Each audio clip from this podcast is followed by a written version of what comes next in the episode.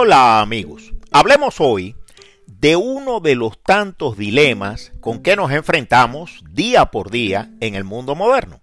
Sí, hablemos hoy del dilema económico, pero también moral y ético que plantea a las sociedades humanas económicamente libres ese fenómeno delictivo muy de moda hoy denominado ransomware.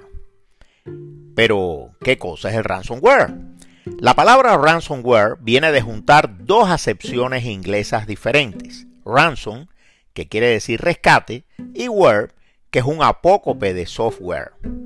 El ransomware es un programa dañino, ilegal, que infecta un sistema operativo cualquiera, lo encripta y lo secuestra, exigiendo entonces sus creadores, los hackers, una cantidad X de dinero para desencriptarlo y liberarlo.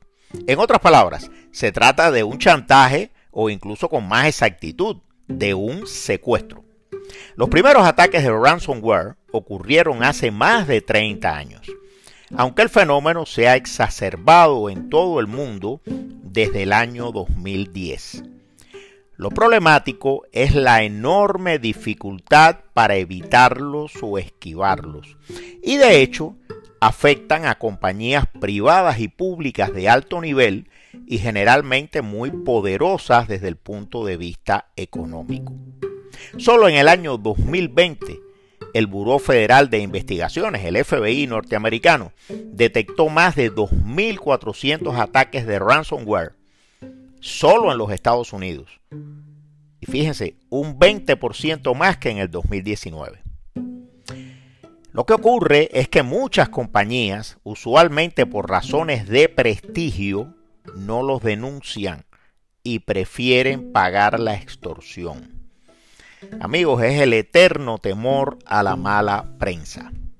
El ataque de ransomware en mayo del año 2021 a la compañía norteamericana distribuidora de combustible Colonial Pipeline uno de los pocos ataques de este tipo que tuvo amplia difusión en la prensa, obligó a cerrar por varios días 5.500 millas de oleoductos y creó el caos y el consecuente pánico entre la población, y no solo entre la población afectada directamente. Tradicionalmente los hackers atacantes, los secuestradores, han cobrado su rescate en cuentas bancarias opacas de paraísos fiscales, pero esto con el tiempo se les ha ido dificultando. Y últimamente se han pasado a las criptomonedas, que son mucho más difíciles de rastrear. Pero no imposibles, ¿eh? Si se denuncian y se quieren rastrear. Bueno, debe haber defensas contra esto, ¿no?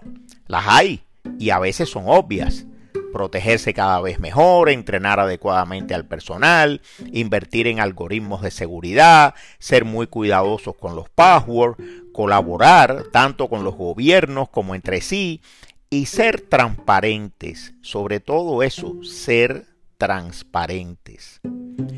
Pero todo esto cuesta dinero y cuesta prestigio.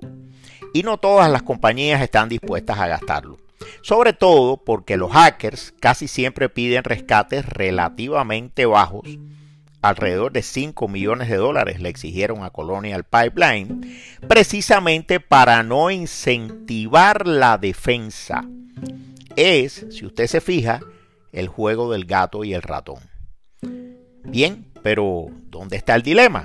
El dilema está en la posibilidad de legislar, por lo menos en los Estados Unidos, para pasar una ley que obligue a las compañías afectadas por un ataque de ransomware a denunciarlos a la policía y a no pagar el rescate, lo que eventualmente disuadiría a los hackers. Si no cobran, ¿para qué atacar? Pero, y aquí se hace presente con mucha claridad el dilema, o por lo menos una parte del dilema.